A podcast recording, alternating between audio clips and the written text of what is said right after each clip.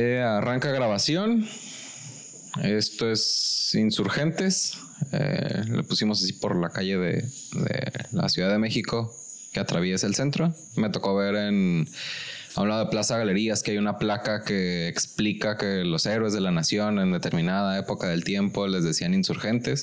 Se me olvidó el resto de lo que dice, pero se me quedó eh, en el cassette que es como una versión mexicana de los punk, en el sentido de que estaban, eh, que algo de lo que estaba en su momento no les cuadraba e hicieron algo diferente.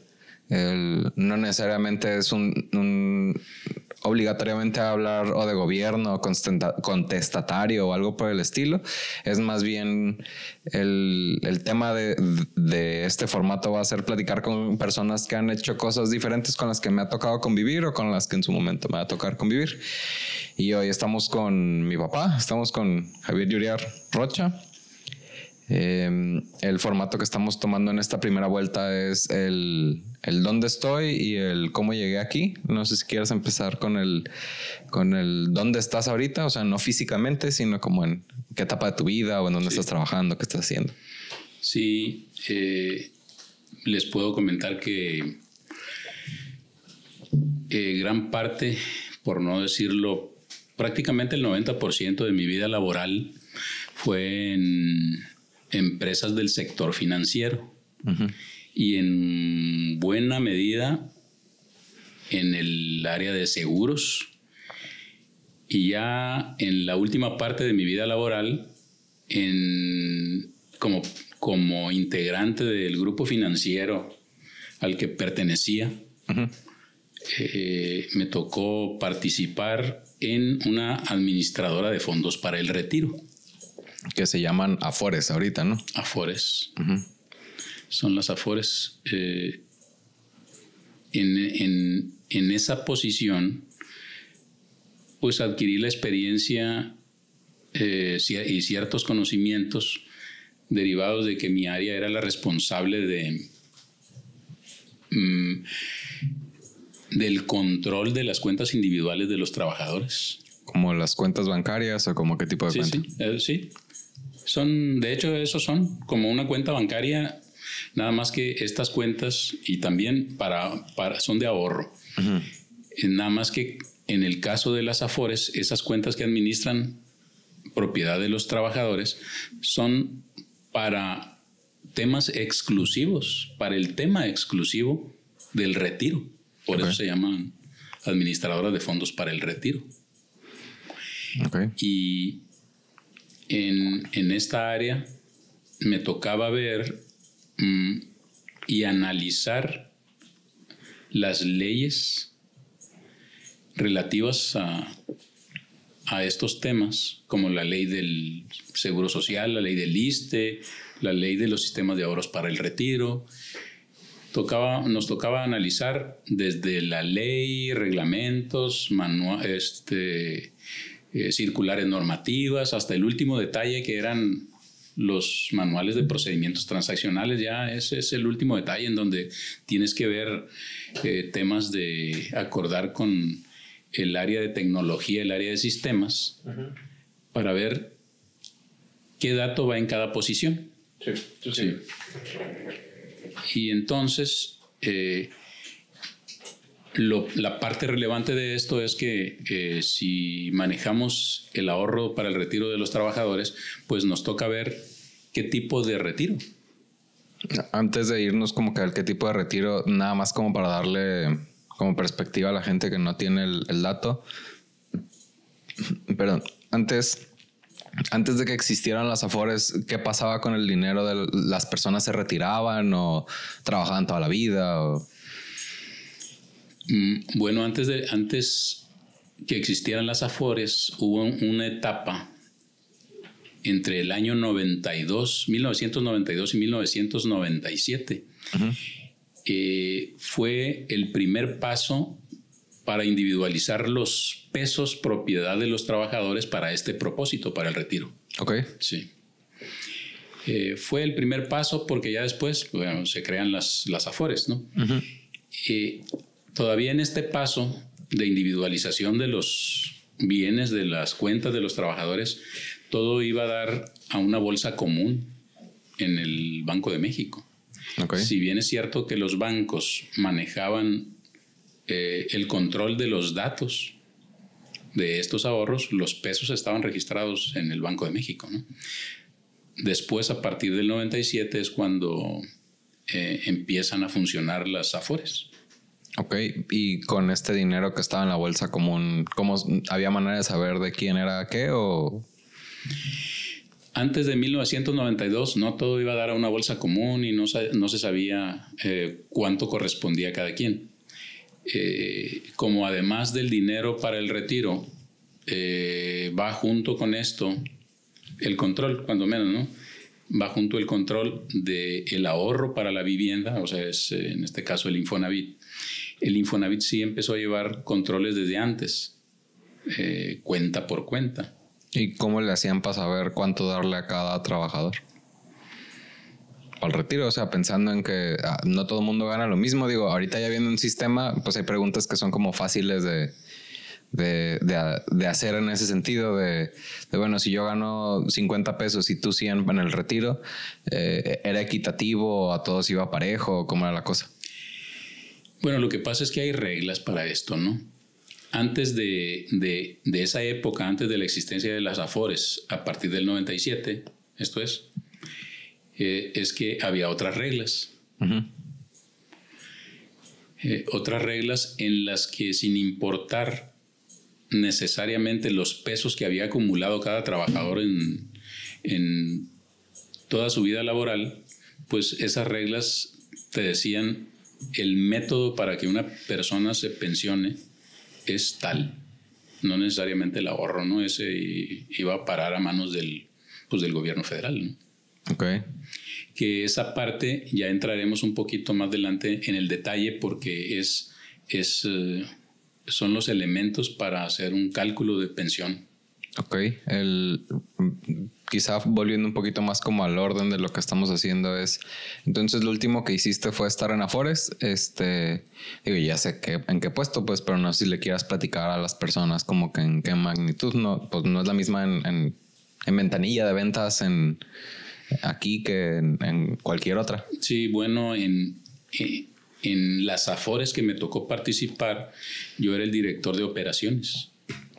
El director de operaciones, en un principio, el área de sistemas también dependía de mí. ¿Por qué dependía de mí el área de sistemas? Porque éramos el principal usuario de la empresa en mi área de sistemas. Entonces eh, llevaba esa parte hasta que después ya lo dividimos, ya entregué eh, esa responsabilidad, pero al ser el usuario número uno que llevábamos eh, de, todo lo que movía la parte de, de tecnología, pues en mi área de operaciones pues, se llevaba el, o sea, era el 90% de la actividad que desarrollaba el área de sistemas. Eh, además de todo esto, pues eh, de llevar el control de los pesos de los trabajadores en cada una de las cuentas individualizadas, pues el contacto con las entidades relacionadas con la, con la FORE. Ok.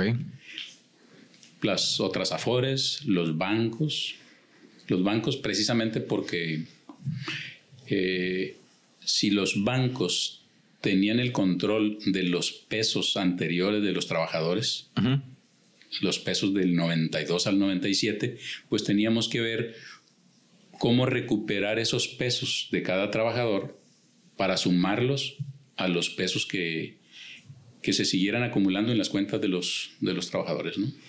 ¿Y fue de inmediato? ¿Cuánto tiempo les tomó como recopilar los pesos que, estaban en los bancos y tenían que estar en las afores?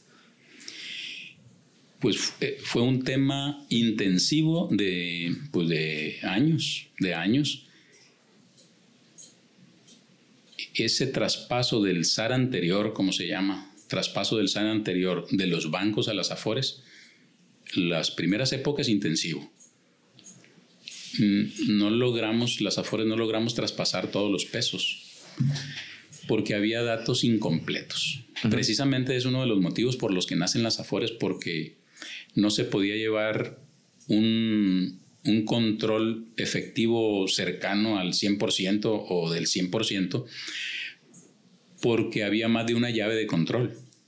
¿Qué es una llave de control? Ahí sí, no sé. Ah, bueno, es que para poder llevar un control preciso, lo primero que tienes que hacer es llevar un, tener una llave única. Pero resulta que en esa época del 92 al 97, algunos bancos llevaban el control por el número de seguridad social del trabajador. Ok. El NSS. Otros bancos llevaban el control por eh, un número de control interno que ellos asignaban. Y algunos otros bancos llevaban su control, cada quien de diferente manera, ¿no? No estaba estandarizado. No estaba estandarizado. A raíz que nacen las AFORES, se determina que eh, la llave única para el control de esto era el número de seguridad social. Eh, en, los, en los meses siguientes se empezó a asociar con la CURP. Okay. Y se supone que en algún punto va a evolucionar a que la llave única sea la CURP. O sea, todavía no está ahí. Todavía no. Ok. Y entonces, al existir más de una de esas llaves de control, pues es que no se pudieron identificar quién era el dueño, el propietario de esos, de todos esos recursos que permanecían en, pues en control hasta donde era posible por parte de los bancos, ¿no? Pero los pesos, repito, estaban ya en manos del gobierno federal, del Banco de México, vaya. O sea, esa lana se la quedó el gobierno. Eh, sí se la quedó, pero mm, siempre es una realidad que cada vez que alguien eh, eh, identifica que alguien, que un trabajador, pues identifica que le hicieron falta recursos por sus años que trabajó de tal, de, tal fecha a tal fecha, sin ningún problema, si, si muestra su evidencia, se los paga eh, se, hace un cobro y, se depositan en su cuenta. Todavía esto funciona hasta la fecha. ¿Y pasa con regularidad o es como la excepción a la regla? Porque pues, o sea, una cosa es, es que, los, o sea, que los puedan reclamar y otra que con qué constancia pase. Sí. Siempre hay, siempre hay partidas por aclarar. Es más, en esta fecha, a pesar de los controles, es muy probable que se mantengan partidas en aclaración se llaman. Porque pues hay, hay gente que seguramente ya murió que pues ahí quedaron sus pesos en, en el banco, ¿no? Y es un hecho eso. Y no hay como fecha límite de... No. Ok. Y seguramente nunca se va a limpiar el 100% de esto. Ok. ¿Cuál era el problema? Eran desde el momento en que no se tiene una llave única, eh, que existen controles Además, existían controles de acuerdo al nombre del trabajador y si un trabajador tiene más de un nombre, eh, entonces, si se llama Jesús Alfonso, en algunas ocasiones le ponen nomás Jesús y sus apellidos, en otras Alfonso y sus apellidos. Entonces ahí ya se abría otra cuenta más, una Jesús y otra Alfonso. O Poncho, o Chuy. Eh, de hecho así, ¿no? Existió parte de la problemática era en donde había menos control, ¿no? Por ejemplo, en la industria de la construcción. En nuestras reuniones que teníamos con el personal encargado del SAR anterior de los bancos, eh, hacíamos un esfuerzo por tratar de, de traspasar todos los recursos posibles. Y les le decía yo a los encargados de alguno de los bancos, ¿cómo es posible? A ver, vamos revisando algunos ejemplos, ¿no? Y ya veíamos, ¿no? Este, me decía uno de algún banco, ¿cómo vamos a traspasar este? Lo único que dice es Maestro Chuy.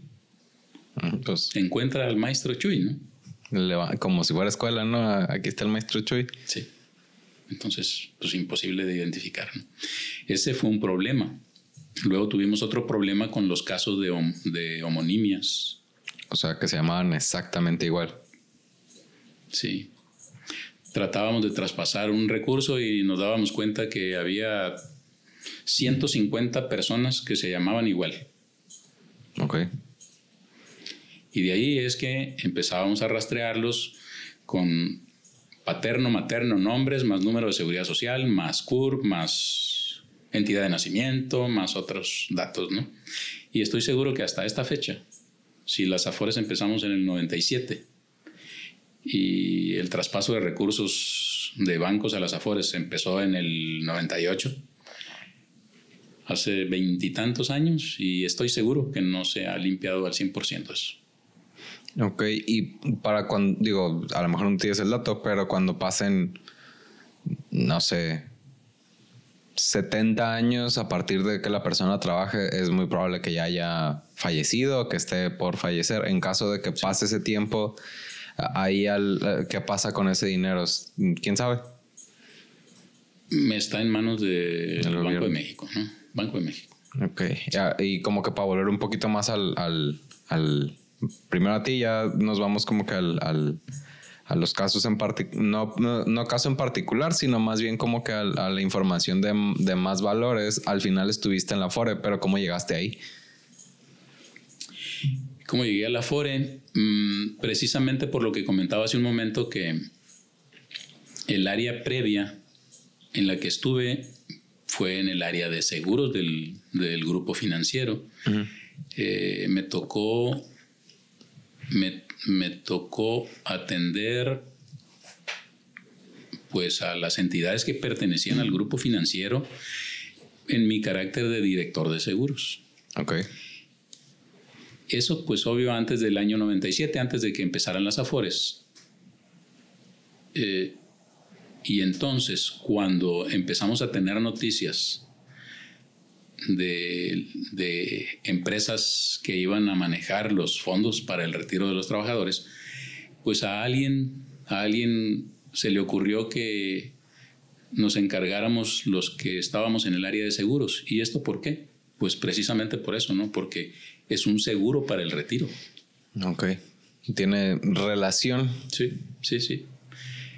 Sí, hay alguna relación y de hecho el mismo IMSS por poner un ejemplo, mm, a un instituto de seguridad social, ¿no? Por ejemplo, el IMSS maneja varias coberturas y en algunos de los aspectos actúa similar a una compañía privada de seguros. Por ejemplo, en el tema de, sin entrar todavía en el tema de las pensiones, ¿no? Pero en, si alguien quiere recibir atención médica en un seguro de salud, pues maneja igual que una compañía privada del IMSS eh, el tema de, las, de los padecimientos preexistentes, que no cubre padecimientos preexistentes y que para, algún, para algunas coberturas médicas lo que eh, necesitan periodos de espera. ¿Qué significa eso? Que para si una persona contrata un seguro de salud en el IMSS, desde el momento de contratarlo, tienen que transcurrir, por ejemplo, para determinados padecimientos, hay una lista, hay una relación. Todos estos padecimientos no te los cubro en los primeros seis meses. Okay. Todos estos otros padecimientos no te los cubro en los primeros 12 meses, por ejemplo. ¿no? Más de cuenta, seis meses de haberte registrado. Ok. Sí. Y aunque no es una enfermedad, por ejemplo, un embarazo, pues eh, no se puede cubrir a una, a una mujer a punto de dar a luz, es decir, si su embarazo ya tiene eh, dos meses, tres meses, seis meses, pues no, no, entonces este, el embarazo también tiene su periodo de espera. Órale. Sí. Eso cuando se trata de contratar el, seguro de salud de manera voluntaria, ¿no? siempre queda cubierto todo eh, cuando, cuando se contrata la cobertura, por decirlo así, la cobertura amplia en el IMSS. ¿Y cuál es la cobertura amplia? Pues la simple forma de que un patrón contrata a un empleado y está obligado a darlo de alta en el IMSS y lo da de alta en algo que se llama régimen obligatorio. Ok. Esa es la cobertura amplia.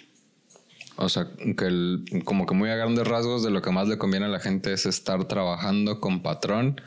Este, que el, lo dé de alta en, en, el IMSS, que esté trabajando de manera regular, pues que no sea nada más. Es correcto. Sin decir alguna profesión en específico, no sé, con el taquero que no esté registrado o que o el mecánico que está en, en el régimen de incorporación fiscal y, le da a las personas su paga sin necesariamente tener los dados de alta como empleado, ¿no? Lo que más les conviene es con quien sea, pero que pues que los registren y que paguen todos sus derechos. Sí, tema aparte es que mm, hay algunos patrones que no pagan y aquí eh, este es un tema importante, ¿no? Dependiendo del patrón queda excluido algunos casos, por ejemplo, una cobertura de cesantía. Ok. Sí tiene derecho a una pensión, pero a la pensión por vejez. Ok. Luego ampliaremos. Entonces, hay que tener cuidado, ¿no? De hecho, es parte de las experiencias que me ha tocado vivir a la hora que reviso la situación de alguna persona. Pues como con los outsourcing, ¿no? Que, que, te, tienen, que te dicen te van a pagar 20 mil pesos, pero de esos 20 mil pesos te vamos a registrar con el mínimo este, y el resto te lo vamos a pagar, entre comillas, como comisiones. O sea, eh, queda de palabra que tus sueldos son 20 mil pesos, pero lo que está de ley es el mínimo, entonces tus derechos van en función de eso. Así es. Ante el IMSS, la responsabilidad que asume el IMSS es eh, eh, en función del salario base de cotización es con el salario con el que el patrón inscribe al trabajador. Ok, y ahorita antes de, irnos en esa dirección, me dices que estabas de director de seguros. Director de seguros y de ahí dejé la dirección de seguros para incorporarme a esa empresa filial del grupo financiero, porque había otras empresas filiales en esta, en la FORE, pues eh, a la hora que se estaba eh, creando, entonces, pues se, empezó a, dentro del mismo grupo financiero, a, buscar a las personas que reunían el perfil para cada uno de los puestos, ¿no? Ok. Entonces, en mi caso, pues fue el del director de operaciones. Ok, eh, que ya fue en la Ciudad de México, ¿no? En la Ciudad de México. Este, entonces, ¿como cuántos años estuviste de director de operaciones?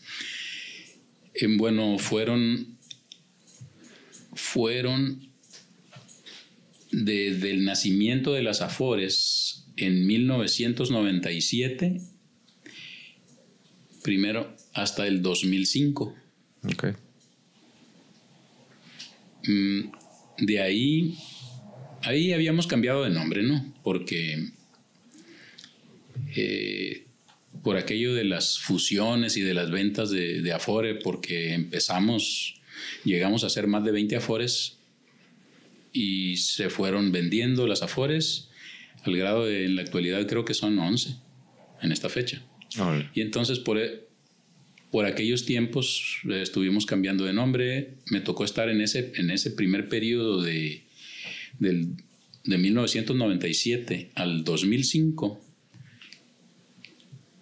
en tres afores diferentes. Éramos los mismos, pero con nombre diferente. Los compraba alguien más. Así es. Luego me regresé un año y medio a Culiacán y me volvieron a llamar para un para una nueva afore que recién se había creado y estuve tres años más del 2007 al 2010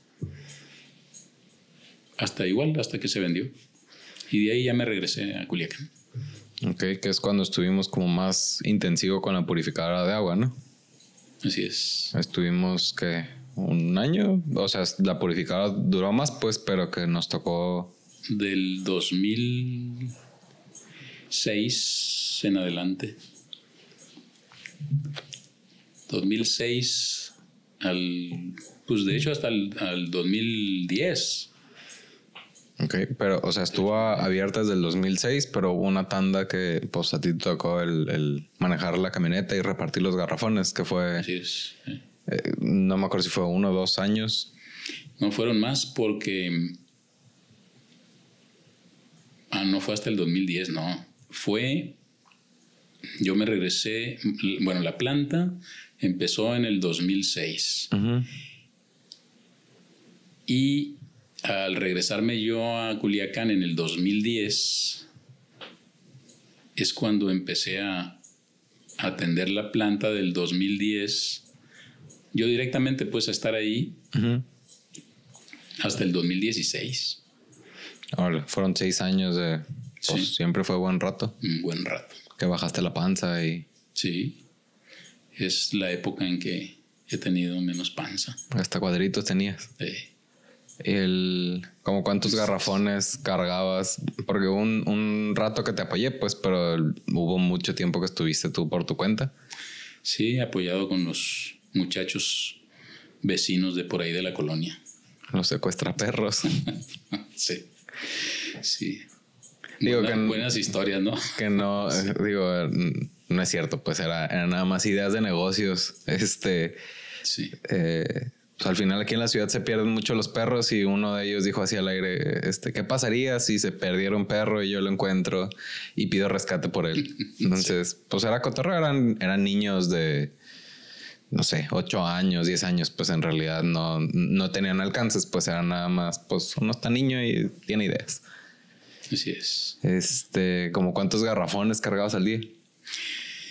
No, bueno, pues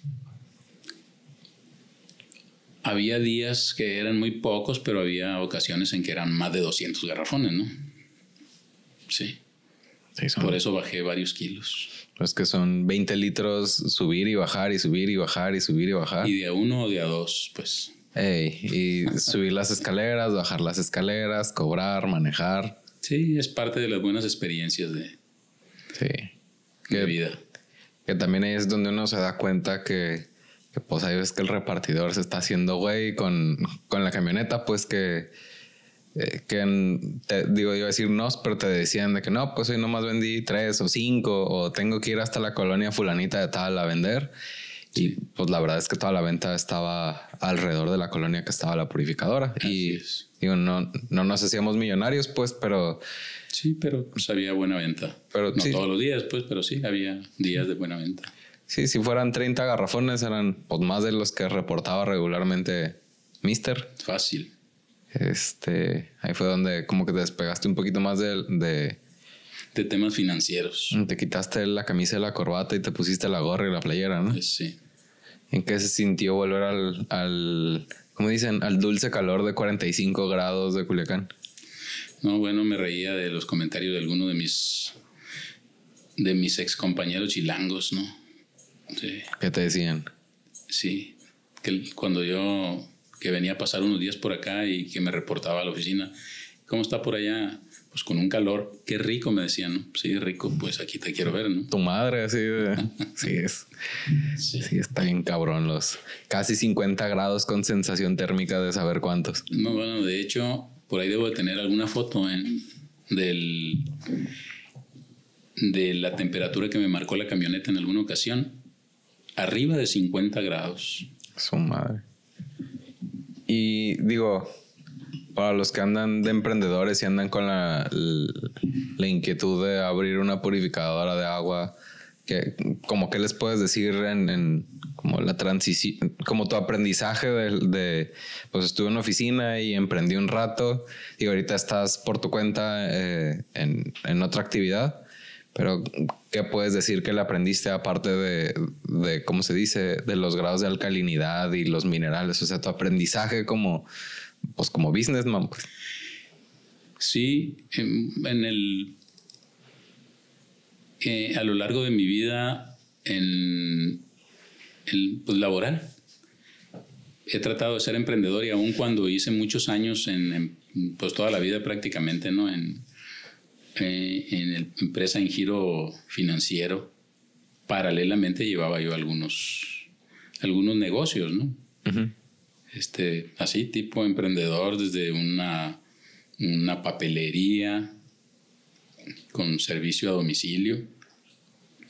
De hecho, lo que ahora es moda de, de entregas, entregas a domicilio, pues ya lo hacíamos nosotros pues, prácticamente en línea. Eh, en alguna otra época de mi vida laboral, paralelamente, pues el, el administrar, el, tener un camión urbano y cosas así, ¿no? Órale, del camión no sabía. Camión urbano, sí. El abarrote de mi abuelo. Este, distribución de dulces en los abarrotes. Pero sin dejar mi actividad principal, ¿no? Eso lo hacía como los fines de semana, como así como. Pues un extra. Sí, así es. Órale. Y, y de todo esto, como que, ¿qué sientes que aprendiste o que aprendes mucho, eh, principalmente por la convivencia. Conoces muchos puntos de vista, muchas... Pues la vivencia de, con los que estás tratando. Sí. Más que nada eso. Sí. El modo de ver la vida. Como los alcances de la gente. Sí, sí, sí. Y que hay mucha, hay mucho talento desperdiciado gente que es muy, muy ágil, pero, o sea, e inteligente, pero no ha tenido la oportunidad, muchos. En cuanto se les presenta algo, pues si van bien encaminados, son potencia. Órale. Y estuviste en la planta un rato del 2010 al 2016 meneándole tú y de ahí se decidió cerrar, pues por hasta donde yo entendí, entre otras cosas, porque era mucho desgaste físico y no era tanta como la rentabilidad. Sí, así es. Y entonces eh, ya empecé yo a, a, ver, pues más bien temas relacionados con, precisamente con esto, ¿no? si alguien me preguntaba algo, así una, una especie de consultoría, pues. Ok. Empezaste con las asesorías, ¿no? Sí. Y son en pensiones eh, como por cesantía y vejez. Así es, sí. Mm, por cesantía y vejez del IMSS. Ok. Y, y, ley 73. Porque hay más de alguna ley, ¿no? Exacto, sí. En la actualidad, precisamente, eh, ¿por qué nacen las AFORES? Nacen debido a, esa reforma en la ley del Seguro Social en 1997.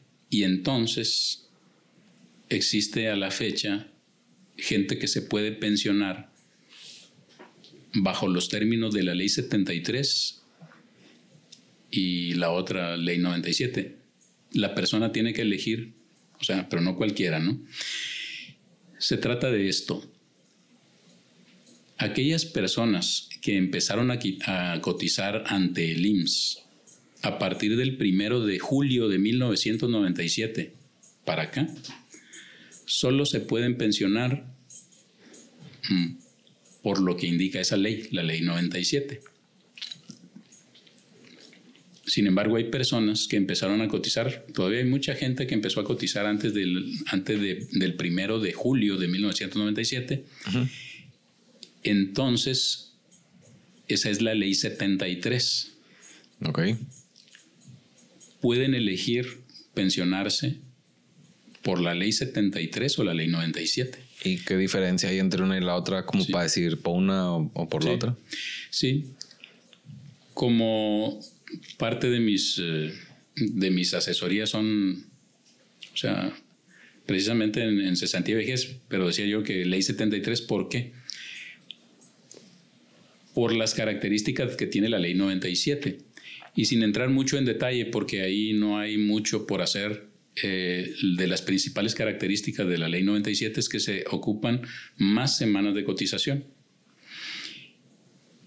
Y eh, es totalmente diferente el método de cálculo de la pensión. De hecho, para quienes cotizan en la ley 97, que se pensionarán por esta ley 97, eh, lo harán solo con lo que logren acumular de ahorro en su cuenta de Afore. O sea, el cristiano es lo que tengas guardado en la Afore, es con lo que vas a vivir desde que te pensiones hasta que te mueras. Así es. ¿Y si se acaba ese dinero, qué? Hay que volver a trabajar. Bueno, lo que pasa es que normalmente se trata que con lo que logras acumular en tu cuenta de Afore, eh, te presentan opciones, las compañías de rentas vitalicias que están registradas ante el IMSS te presentan una oferta. Te dicen, con ese dinero que tienes acumulado ahí, conmigo te alcanza para tal monto de pensión de por vida. Es decir, eh, son compañías de rentas vitalicias que el término significa que te van a pagar de por vida. Ok. Sí, de por vida, independientemente de los años que sobrevivas, independientemente del, de eh, la esperanza promedio de vida a nivel nacional. Una compañía de rentas vitalicias te dice, yo te voy a pagar tanto mientras vives. Ok, ok. Ese, sí, ese dato yo no lo tenía. Sí. Si la persona, en vez de contratar renta vitalicia, decide, decide que, la, que la Afore le siga administrando sus recursos, es posible que sea un poco mayor el monto de pensión, pero esa se agota, ese sí. ¿Y con esa, cuando se acaba qué? Pues ya es tu problema. La, Afore le informa al, al IMSS y el IMSS eh, le, se hará cargo de, para, por darle una pensión mínima, muy pequeña. Vale. Sí. ¿Son las dos opciones o hay alguna otra? Son las dos opciones. Ok, entonces pues suena que lo más lógico es la renta vitalicia, pero seguramente te va a dar 10 o 15 o 20 mil pesos y te tiene que alcanzar con eso el mes y te tiene que alcanzar. Así es. ¿Y está ajustado como que a la inflación o algo así? ¿O es, eh, es de, pues es lo que ahorraste y te la pelaste? Sí, es lo que ahorraste. Ok. Sí. Eso es de cuenta lo que te, a lo que te alcance con el cálculo. Y no se ajusta con el tiempo. Pues en mi duda es de cuenta, pues sube la gasolina y sube, se inflan Mm, yo creo que lo que va a pasar aquí es que se, van a van a seguir habiendo reformas. Como de la, del salario mínimo a las sumas y demás. Esa es una, ¿no? Hay mucha preocupación al respecto porque prácticamente todas las personas que se pensionen por la ley del 97 está claro que va a ser un salario mínimo prácticamente, porque lo que logren acumular hasta hoy es una cantidad muy pequeña. ¿Por qué es muy pequeña? Porque las cuotas que van a dar a estas prestaciones, a, estos, a estas coberturas, vamos a llamarle así, eh, al seguro de cesantía y al seguro de, o sea, al seguro de cesantía y vejez, pues eh, los que van los que tienen que ver con las pensiones, con, suman del salario de cotización solo el 6,5%. Ok. Entonces es una cantidad muy pequeña. Es por eso que en diciembre del 2020 hubo una reforma, una reforma para las pensiones. Eh, en qué consiste esa reforma y eso que no pretendía entrar, en, eh, entrar en, el tema, ¿no? Pero, pero tiene que ver también con la ley 73 y, y, este, y lo explicaré. Mm, el seis y medio, incluso a nivel internacional, comparándonos contra otros países, es, somos el, eh, el porcentaje menor a nivel mundial. ¿Cuál es, el estándar? E, es, por eso que se incrementa, se, se, va a incrementar aquí en México prácticamente al doble. Ahora. Sí. Es al doble y un poquito más. Pero ¿cómo va a suceder? Se van a incrementar paulatinamente a partir del año 2023 las cuotas que el patrón paga por la cobertura de cesantía y ese tipo de coberturas que, que, son para la pensión. Ok. ¿Y hay un promedio? Digo, si no tienes el dato no pasa nada, pues es nada más como curiosidad mía. Mm, sí, pues van a aumentar, el total va a ser prácticamente el 15%, en vez del 6,5%, se incrementa hasta el 15%, pero de manera paulatina. Ok. Digo, me refería más bien, digo, es muy buen dato, nada más me refería como a un promedio mundial o un como estándar. Existe, existe mm, no, lo recuerdo, pero de que es el más bajo, el de México es el más bajo. Órale, porque también es el tema de, de no, es la, no es la misma un 6.5 en dólares que en pesos, pues también el, Sí. el, la calidad de vida cambia independientemente de que los costos sean más altos, pues al final, pues como los americanos que se mueven, perdón, a, no sé, a San Carlos o demás, ellos se siguen pensionando en dólares, pero viven en países en donde vale más. Rinde Exactamente. Entonces es como un tema interesante el, el, el que no nada más es una moneda devaluada contra otras que seguramente también tienen sus sistemas de pensión, este, sino que aparte el, el, el porcentaje del sueldo que va a la pensión es bajo por la, la serie de condiciones que sean, porque me imagino que es un tema complejo. Bastante. Este, pero se hierve a que es un pues, 6.5 y háganle como quieran hasta el 2023, pues. Sí. A partir del 2023 es cuando se empiezan a incrementar las, las cuotas Ok. y van a terminar Pues como en el 2030, una cosa así. va a ser como un Paulatín, ¿ves? 1% al. ¿Cómo se dice? Al. año. Pues algo así. Sí, Sí, por ahí va. Pues, o sea, pues del. sí, sí, sí, así es. Sí. Ok. Entonces, ese incremento pagadero por los patrones, ¿no? Ujú. Y eso las es. cuotas patronales, esas. Eso es de la ley del 97, ¿no? Pero el, tú estás más enfocada en la ley del 73. En la ley del 73 así es porque es donde se puede, es donde se puede hacer una estrategia de a- a- en, en apego a, totalmente en apego a los términos que establece la ley del 73, ¿no? Ok. Sí. ¿Y qué beneficios, o sea, mm, qué diferencia tiene? Eso, es el- eso fue el 97, ¿no? Pero como que cuáles son las características del... Sí. eh, eh, te decía que una de las características es el total de semanas que hay que cubrir para tener el derecho, ¿no?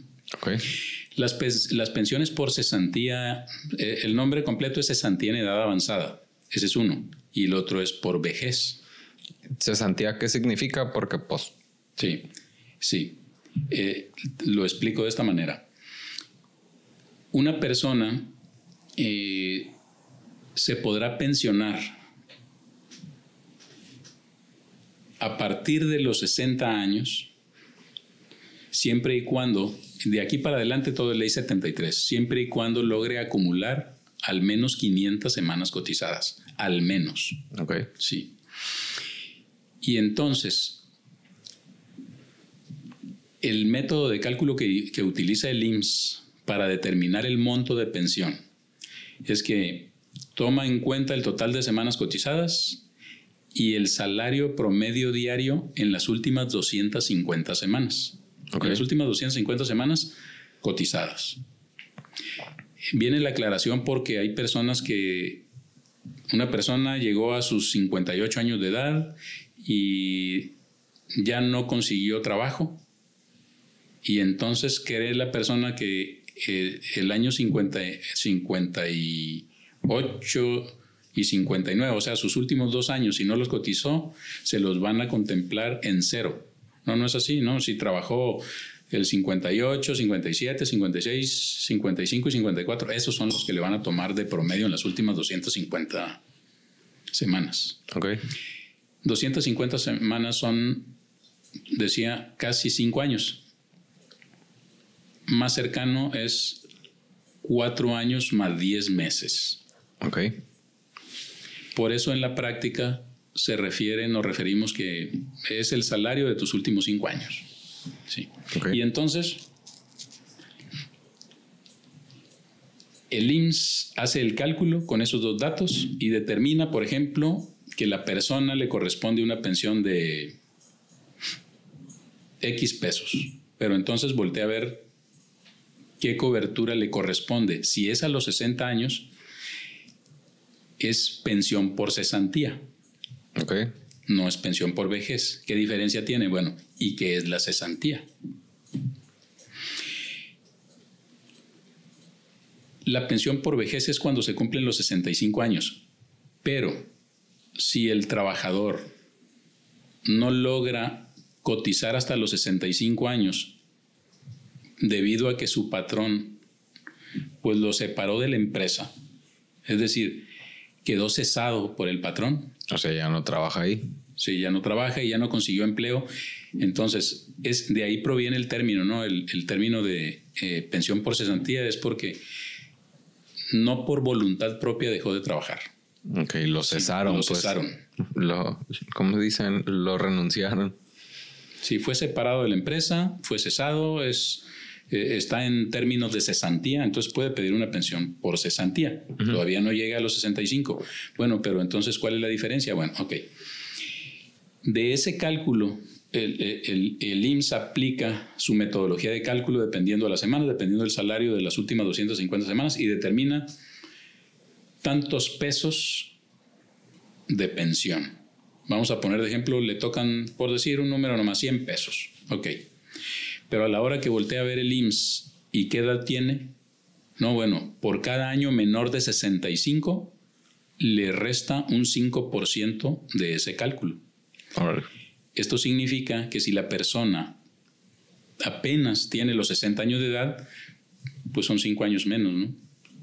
Le quita 25%, entonces dice, de estos 100 pesos menos el 25% te tocan 75 pesos. Ok. Sí. Y así lo establece en su resolución de pensión, que es el, el documento que emite el IMSS cuando otorga una pensión. Cuando la persona solicita la pensión y no tiene derecho, en vez de darle una resolución de pensión, le da una negativa de pensión. Ok. Antes de meternos en esa línea, nomás como para que le quede claro a la gente que lo pueda ver, hay requisitos que son las semanas y hay algún otro requisito. Pues son las semanas. ¿Qué son? Dos, eh, son 500 semanas, cuando menos, cotizadas ahí ya se cumple el derecho si ya llegó a los 60 años. Es el único requisito. Sí. Ok. Bueno, para hacer el cálculo, ¿no? Claro que para que le otorguen la pensión tiene que estar dado de baja. No tiene que estar cotizando.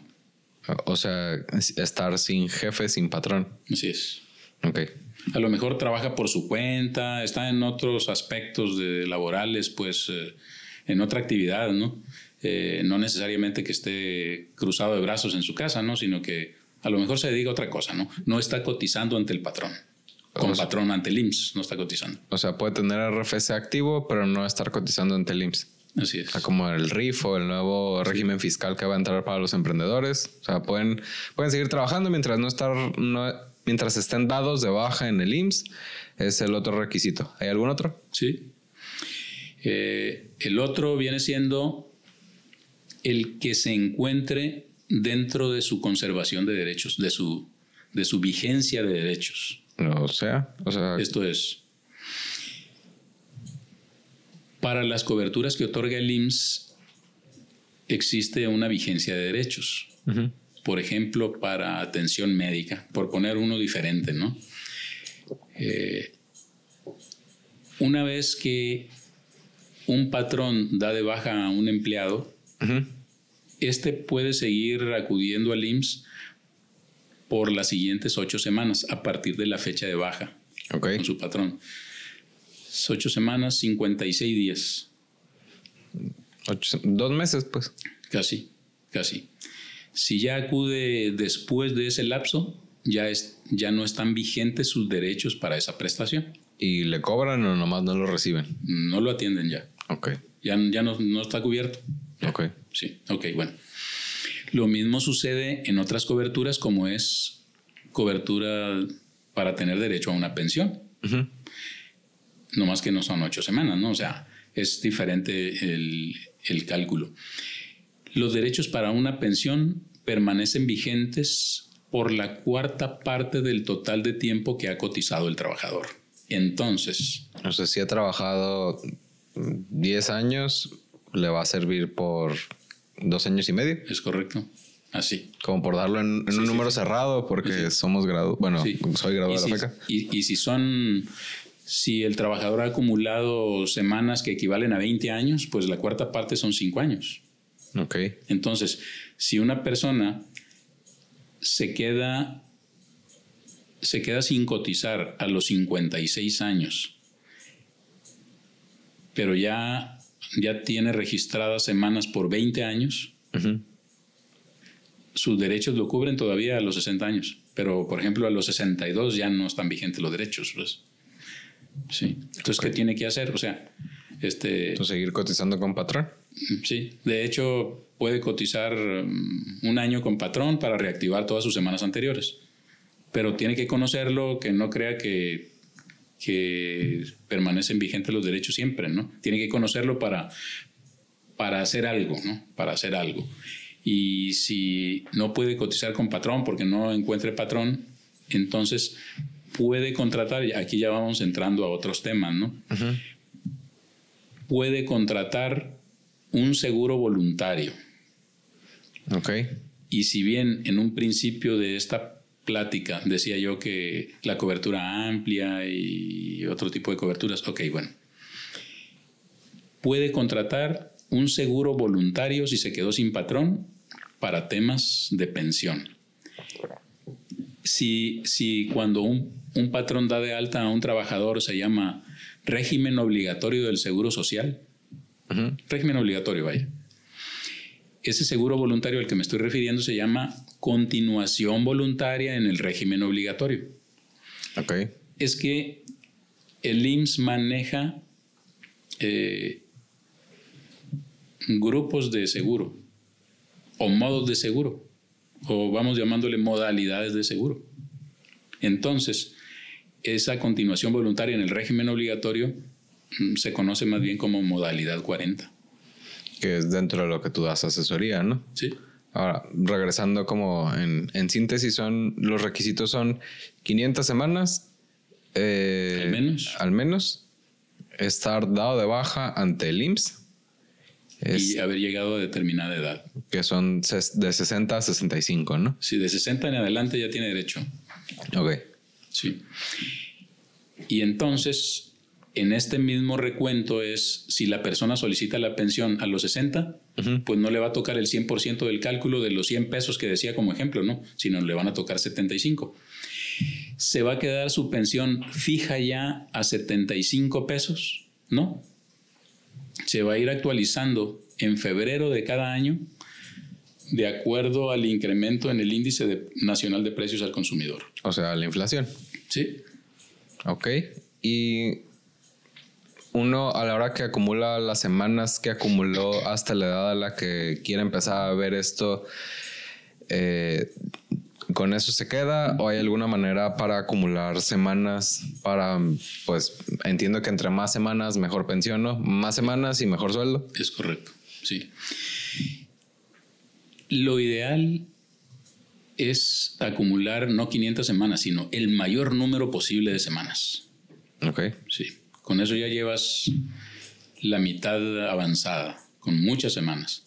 ¿Cómo se puede lograr? Existe mm, la creencia errónea que las personas pueden cotizar en, la modalidad 40, en ese seguro voluntario, a partir de determinada edad. Algunos me han dicho, oiga, eh, ya tengo 55 años, ya puedo empezar a cotizar en la, en la modalidad 40, o ya llegué a los 60, ya puedo cotizar en la modalidad 40. La verdad es que el requisito para inscribirse en ese seguro voluntario modalidad 40 es haber cotizado con patrón al menos un año. Ok. E inscribirse en la modalidad 40 dentro de los cinco años siguientes a partir de la fecha de baja.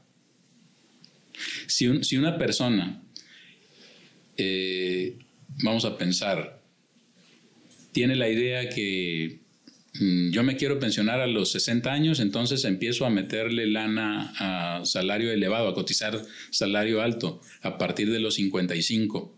Este, eh, a partir de los 55 para hacerlo de los 55 a los 60 y ya pensionarme, esa es una estrategia buena. Eh, pero lo dio de baja su patrón cuando tenía 48 o 49 años y está esperando a llegar a los 55 tuvo que haber cotizado de cuenta hasta los 54 o 55 para... Mm, cinco años antes, si se quiere dar de alta en la modalidad 40, pues... Eh, Tengo que estar cotizando desde los 50 a los 55 para poder eh, implementar esa estrategia. Pues necesita cinco años de, como de colchón. Bueno, que su, más bien, que no sea más antigua la fecha de baja con su último patrón a cinco años. Es decir, si tiene 48 años y se, y se quiere inscribir en la modalidad 40 a los 55, no le va a alcanzar el tiempo directo así. No, tiene que, tiene que haberlo dado de baja. A de los cuenta. 50 años o a los 51, por ejemplo. ¿no? Y ya darse de alta en la modalidad 40. Ok, sí, necesita cinco años o menos para poder. Tener derecho, que, que estén vigentes sus derechos para inscribirse en la modalidad 40. Ok. Sí. Entonces es estar dado de baja y que no hayan pasado más de cinco años. Sí. Y entonces, ¿qué es lo ideal? Porque hay personas que trabajan por periodos, ¿no? Pues trabajé seis meses con este patrón o un año y luego ya trabajé por mi cuenta seis meses y demás. Bueno, en todos esos periodos, la persona puede, en cuanto lo dé de baja el patrón, puede inscribirse en la modalidad 40. Ok. Así sea un mes, dos meses, seis meses. Y en cuanto lo dé de alta de nuevo otro patrón, pues ya este deja de cotizar la modalidad 40 y sigue cotizando con patrón. Si en el tiempo vuelve a causar baja con el patrón, va llenando esos huecos, por decirle así, con cotizaciones en el seguro voluntario modalidad 40. Ok. O sea, no, no pierde derechos porque sigue, sigue activo. Sigue activo cotizando para pensión. La modalidad 40 es solo para coberturas de pensión, incluso no nomás por edad ahí. ¿eh? Eh, la modalidad 40 también cubre en casos de invalidez y vida, pues o sea, en caso de fallecimiento, pues. Y seguir activo implica estar pagando algo, ¿no? Sí, sí. Como,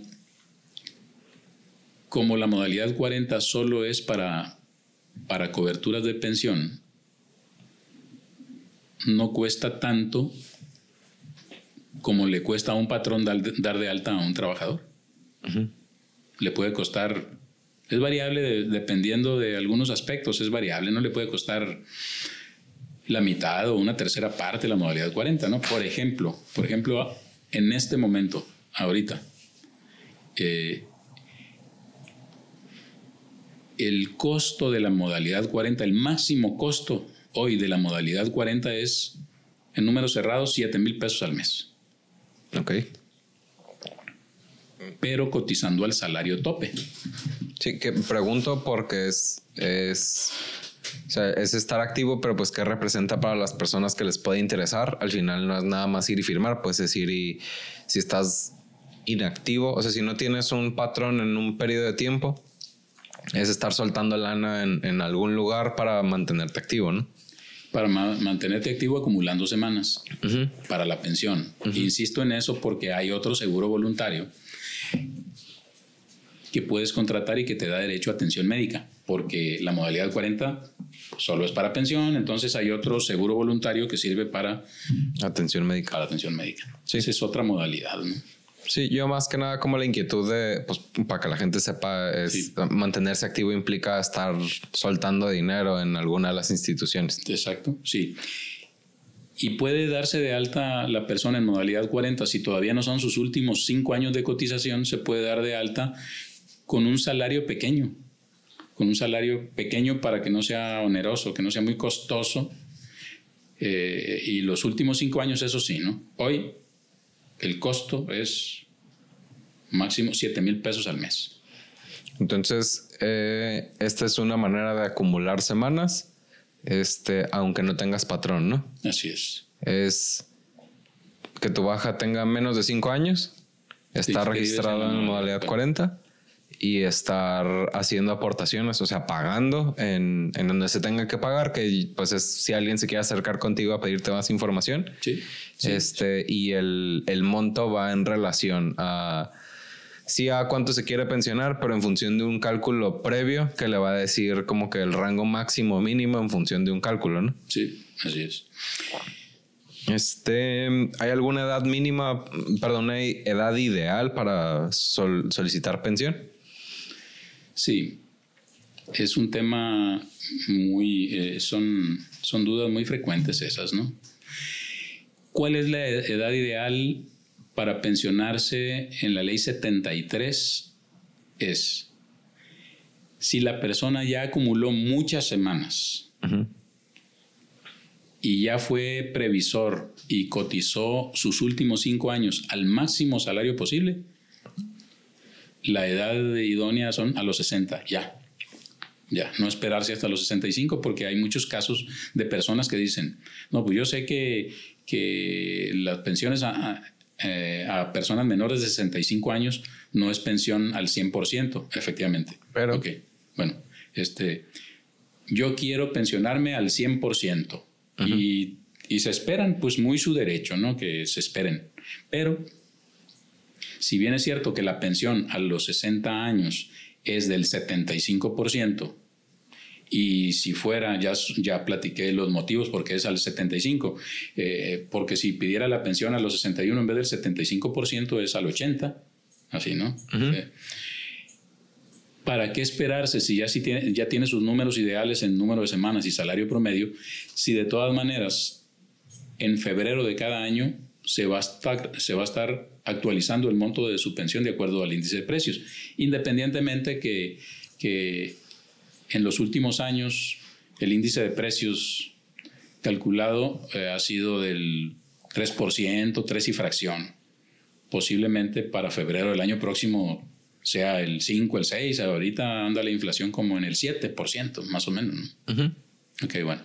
Entonces, ¿para qué me espero y dejo de cobrar un año esperando un 5% más del año que viene si de todas maneras lo voy a cobrar con la actualización del índice nacional de precios? Ok. Eh, sí, como que entiendo que, puede ser una decisión personal, pero al final, si ya estás al tope de, ambos parámetros, es, es una muy buena pensión, pues. Es muy buena pensión. Ahora, ¿qué sucede si no ocurre eso de muchas semanas y salarios altos? Bueno, te vas a tener que esperar. De hecho, he atendido casos de personas que no nomás que tienen 65, que tienen 70 años y apenas andan viendo esto. Ok. Y si están al tope de semanas y al tope de salario, ¿cómo qué pensión pueden esperar? Digo, son casos aislados, por lo que entiendo, pues, pero hablando de. Pues debe haber alguno por ahí, pues. Sí. Mm.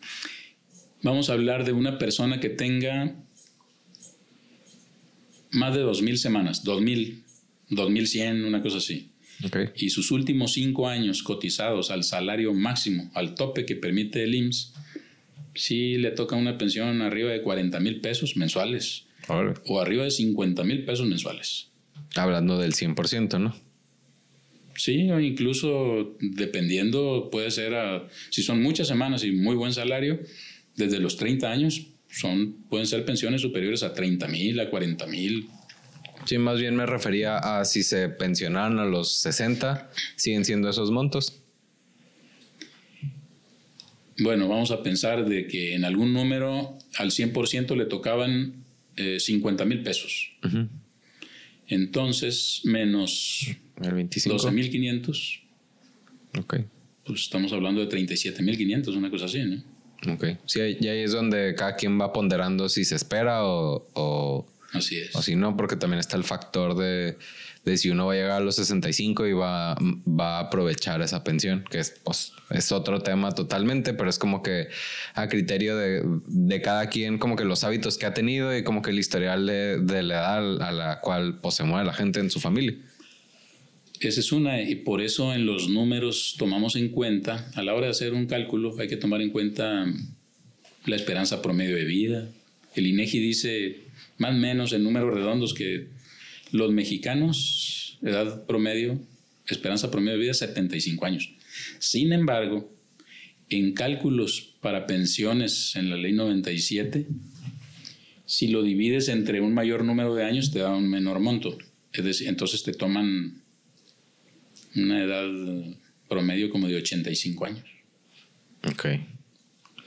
Mm, dentro de las preguntas que aquí tengo apuntadas también es eh, como más en concreto cómo funciona la modalidad 40 y, cuánto cuesta. Sí. La modalidad 40 ya dije que es un seguro voluntario y y se puede contratar a cualquier edad, nada más eh, como requisito habiendo cotizado con patrón al menos un año, hacerlo dentro de los cinco años siguientes y demás, ¿no? Bueno. Esos son los requisitos. Conviene hacerlo en los últimos cinco años al salario tope, pero sea el salario que, que, que contrates hasta hoy, es decir, hasta hoy antes del 2023, la cuota es el 10.075%, o sea, poco más del 10% del salario. Y te cobran según los días que tenga el mes. Si tiene 31 días, te va a costar 6.997 pesos y si tiene, si tiene 31 días, 6.997, o sea, 7.000 pesos. Si tiene 30 días el mes, te va a costar un poco menos, pues si tiene 28, febrero o 29, te va a costar un poco menos. Es variable, pues, pero ese es como el tope, por decirlo de alguna manera. Sí, así es. Eh, ¿Y cuál es el tope? Bueno, hay un tope mínimo, hay un tope máximo. El tope mínimo en, en los salarios que, a que acepte el IMSS para cotización, el, el mínimo pues es un salario mínimo. No puede haber personas que inscriba un patrón ante el IMSS con un salario menor al mínimo. Pero también hay un máximo. El máximo hasta hace poco tiempo era el equivalente a 25 salarios mínimos. O sea. bueno, eso era, ¿no? 25 eh, salarios mínimos. Eh, del año 2016, aplicable en el 2017, la diferencia, en vez de tope de 25 salarios mínimos son 25 UMAS. ¿Qué es una UMA? Es una unidad de medida y actualización. Todo parte, todo esto parte en el año 2016, solo para poner en contexto, ¿no? En el año 2016 se dijo, una UMA vale lo mismo que un salario mínimo. Pero ya a partir del 2017 se desprende uno de otro el salario mínimo empieza a incrementarse más porcentualmente que lo que se incrementa la UMA, porque el salario mínimo se incrementa, se ha incrementado en un 10, 15, 20, 22%, que va a suceder ahora para en el 2022. Y mientras tanto, el valor de la UMA se incrementa de acuerdo al índice nacional de precios al consumidor. Entonces, ha aumentado un un 5, un 4%, un 3.15%. Vamos a ver cuánto aumenta en este nuevo año, ¿no? Pero se ha, ido quedando rezagado. Para el año 2021 el salario mínimo es 141.70. Este, no en la frontera es diferente, ¿no? Allá es mayor, pero solo en una pequeña porción, franja fronteriza norte y así, ¿no? Bueno, 141.70. La UMA se quedó en 89.62. Ok. Entonces, ok. Entonces, en vez de calcular 141.70 por 25, lo que se hace es calcular 89.62 por 25. Si tú calculas 89.62 por 25, te va a dar ese tope. ¿Cuánto es? 2.240.50. Ninguna persona así gane 5 mil pesos diarios o 10 mil pesos diarios o lo que quiera eh, la empresa que gane, el IMSS acepta responsabilidad máxima de 2.240.50 de salario diario y, en base a ese, a ese tope es que cobra la cuota por cada prestación. Ok. Ok, bueno, entonces es por eso que al día de hoy, así como ningún empleado puede estar dado de alta en una empresa con un salario superior, alguien que se quiera inscribir en la modalidad 40 al máximo salario posible, ese es el máximo posible, 2.240.50. En el año 2022 esto variará. ¿Cuánto? Pues depende de lo que aumente la UMA, no lo sabemos. Ok, hablando de un mínimo, es lo que te estoy entendiendo. No, ese es el salario diario máximo. Ah, ok, salario diario máximo. y a la hora de hacer cálculos con ese, si una persona cotiza, volviendo al ejemplo de más de 2.000 semanas, eh, más de 2.000 semanas a un salario diario de 2.240.50, no, pues este, a 65 años de edad le toca una pensión de arriba de 50 o hasta arriba de 60 mil pesos. Órale. Ok, ok. Entonces hay un mínimo, hay un máximo y pues para terminarlo hay que hacer un cálculo, ¿no? Que es ahorita lo que estás haciendo. Sí. Este, no sé si tengas alguna recomendación para las personas en, en este, en este sentido, ya sea los de la ley del 97 o los de la ley del 93. Para la ley del 97, pues mi recomendación es, si no tienen un salario elevado con el que están registrados como empleados de un patrón, empiecen a ahorrar y uno de, de, los mejores lugares para ahorrar es la misma Afore, ¿no? Pero como ahorro voluntario. Porque los rendimientos siempre serán mejor que los que te pague un banco por hacerle una, una inversión a un mes, a dos meses, o sea, te dan unas tasas muy pequeñas, ¿no? Pero no es garantizada en la Afore. Porque la Afore invierte todo eso en unas sociedades de inversión que cotizan un buen porcentaje, lo cotizan en bolsa. Y es por eso que, si la bolsa sube y la bolsa baja y, y, hay quejas de que yo tenía más dinero en mi Afore y de repente ahora tengo menos, es que bajó la bolsa, pues. Okay.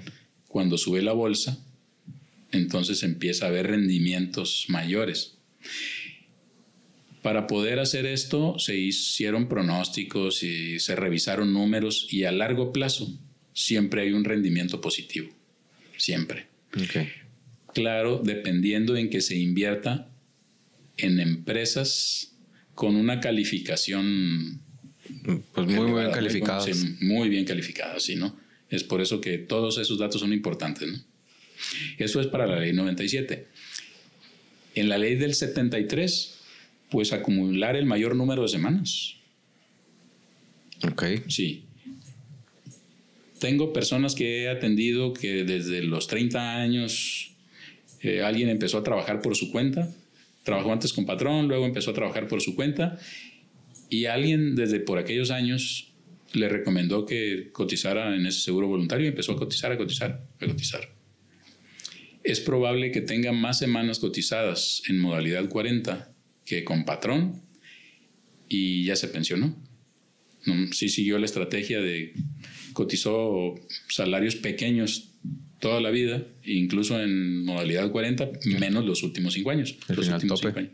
Se fue al tope. Y ya le fue bien. Cinco años al tope, pues es una lana, qué padre. Es una lana, pero es la mejor inversión que puede hacer una persona. Ahora, ¿qué sucede si la persona no tiene las 2.000 semanas y nada más tiene 500 o 600? Si bien es cierto, porque también son, son experiencias vividas, son escenarios de pensión que he probado, que hemos probado. Una persona hace, hace dos años, una persona con salario de salario diario de entre 300 y 400 pesos. Eh, ya con más de 65 años, decidió que iba a revisar números de pensión y le tocaba una cantidad muy pequeña. Entonces, la recomendación fue, no quería cotizar mucho, cotice al menos un año, un año con, en modalidad 40 al tope. Cotizando él solo un año en modalidad 40, ya lo hizo y ya se pensionó. Su pensión de 6 mil, 6 mil y tantos pesos que le tocaban se fue a 20 mil y fracción. Mm, pues es una diferencia enorme, sustancial. Sí, Pongo ese ejemplo antes de irme a este otro. También son casos atendidos. Una persona con 500 semanas o con 600 o con 650 semanas cotizando sus últimos 5 años al tope pero que llegue solo a esas semanas al mínimo de 500 o hasta las 650, una cosa así. A edad de 60 le toca de todas maneras una pensión mínima. Ok. Y entonces aquí viene otro dato importante. Resulta que hay personas que dicen, eh, yo voy a cotizar unos meses en la modalidad 40 al tope para mejorar mi promedio. Pero si sacas cuentas, ¿cuánto impactan ocho meses dentro de casi cinco años? Pues no mejora mucho. Y resulta que en el cálculo, por ejemplo, una persona que tiene muy pocas semanas, eh, esas 500 semanas, con salario pequeño, a la hora de hacer los números, su pensión son 1.200 pesos. Pero resulta que hay una regla dentro de la ley que dice que al momento de otorgar una pensión, estamos hablando de, de, la ley 73, esta no puede ser inferior al equivalente de un salario mínimo más el 11%. Ah, ok. Y entonces, ¿cuánto significa en el año 2021 esa regla en pesos? 4.784.14. Entonces, si a esa persona que le resultaron una pensión de 1.200 pesos, de todas maneras, casi 5.784 pesos. Si se le ocurrió hacer eso que acabo de hablar, que no, pues quiero que me mejore un poco el promedio, cotizo ocho meses, un año, al tope, pues le va a resultar, en vez de una pensión de 1.200, le va a resultar una pensión de 2.900, 3.000 pesos. ¿Qué significa? Que de todas maneras te lo van a ajustar a los 4.784. Punto 14. Que aquí la moraleja es, o sea, el, cálculo es más complicado que nada más tener un chorro de semanas y cotizar al tope. En, o sea, son, cada caso particular es un caso a revisar y hay que sacarle la matemática para poder eh, tomar una decisión pensada. O sea, no, es tan fácil como uno más uno es dos, pues, sino el, el chiste de esto es tomar una decisión pensada para hasta no perder el dinero que uno le puede invertir al, a la modalidad 40 por hacer, por tomar decisiones y meter dinero eh, de una manera que no está bien como calculada, ¿no? Así es. me imagino que al final, este, a lo mejor ocho meses es muy poco, pero 12 ya es un año y ya debe de hacer, a lo mejor no en el 12, sino o al doble, pero ya, en un número un poco superior puede hacer un cambio radical en algo que... Eh, en algún punto empieza a notarse esa mejoría en el promedio y porque además la modalidad 40 también aumenta semanas, también incrementa semanas. Porque dentro del cálculo pues tiene sus, sus topes inferiores y superiores en como que en diferentes escalones de pues de cuánto te toca en función de lo que estás eh, generando según lo que me has platicado. Entonces para que no crean que es nada más pues un chorro de semanas y en algún punto un chorro de dinero. O sea es, es como la explicación corta pero trae como muchos puntos finos que hay que revisar para poder tener el dato exacto. O sea, no es nada más, ah, me quiero pensionar con tanto que tengo que hacer, es, pues, hay que hacer el cálculo. Sí, así es. Entonces, ley 73, haciendo un recuento, ley 73, tienen derecho aquellos que empezaron a cotizar antes del primero de julio de 1997. Ok. Sí. Aquí sucede algo. Mm, en el portal de IMSS en Internet se puede hacer la consulta de semanas cotizadas. Es eh, fácil. Hay que tomar en cuenta lo siguiente. Si la persona empezó a cotizar antes del año 1982, es altamente probable que no le aparezcan en esa constancia las semanas por periodos anteriores al 82. El instituto va a pedir que haga una aclaración de semanas. Ok, que tiene que hacer muy a grandes rasgos que... Pues le van a pedir datos de periodos cotizados con, cada patrón. Ok. Y de mucho serviría si tiene evidencia de ello, es decir, lo que eran... Los recibos de nómina. Este, sí, pero más que eso, está bien, sí ayudan, ¿no? Recibo de nómina, pero más ayudan lo que conocíamos como copia de las hojas rosas, que vienen siendo los avisos de inscripción al IMSS. Okay. Los avisos de inscripción al IMSS, cambio de salario, baja ante el IMSS, todo eso ayuda mucho. Porque, sí, es, más, casi es indispensable por varios casos que me ha tocado conocer donde no se han logrado eh, recuperar las semanas cotizadas anteriores al 82. Porque no encuentran las hojas. Sí. Órale. Entonces hay quien cotizó una semana o mm, pues cinco años o siete o ocho. Tengo casos conocidos así. Órale. Y en eso impacta en bastante el monto de pensión. Sí, pues al final son periodos intermitentes en donde no estuvieron cotizando y es un desajuste al cálculo que pues se debe tener que revisar para como que dar el, el dato en específico de cuánto le toca a cada quien. Sí. Ok, no sé si quieras dar algún dato de contacto eh, en caso de que quieran alguna asesoría o algún cálculo de pensión, este, o si nada más lo quieres mantener informativo. Sí, informativo, eh, incluso mm, pues en comentarios que alguien agregue eh, por aquí, o tal vez eh, a, un, a correo, ¿no? A José es decir, joseyuro.hotmail.com. Ok, es hotmail.com por si quieren algún dato en, en, relación a esto. O sea, si quieren alguna asesoría, si quieren algún cálculo. Este, pues yo creo que por ahorita cerramos. Sí. Muchas gracias por el tiempo. Esto fue Insurgentes. Eh, mi sitio web es promedima.com. Soy José Yuriar y aquí está pues Javier Yuriar. Gracias por su atención y pues hasta la próxima.